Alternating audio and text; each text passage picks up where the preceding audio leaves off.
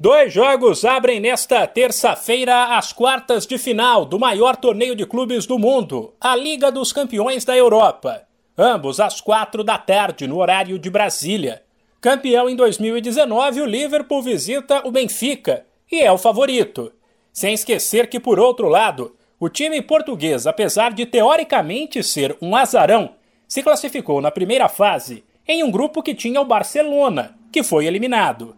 O Liverpool, porém, faz uma campanha espetacular, com sete vitórias e uma derrota em oito jogos. Aliás, o único tropeço, 1 a 0 para Inter de Milão no duelo de volta das oitavas, colocou o time inglês nas quartas de final, uma vez que na ida ele tinha vencido por 2 a 0. O outro duelo desta terça será entre Manchester City e Atlético de Madrid. A situação, aliás, é bem parecida com a do duelo entre Benfica e Liverpool. Um time, o milionário City do técnico Guardiola, que busca um título inédito, é o favorito, mas precisa ter cuidado contra um Atlético que despachou nas oitavas, o Manchester United de Cristiano Ronaldo.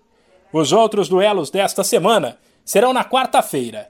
Vila Real e Bayern de Munique, além de um jogaço entre o atual campeão da liga, o Chelsea, e o maior campeão da história, o Real Madrid, em todos os casos, as partidas de volta das quartas de final serão na semana que vem. De São Paulo, Humberto Ferretti.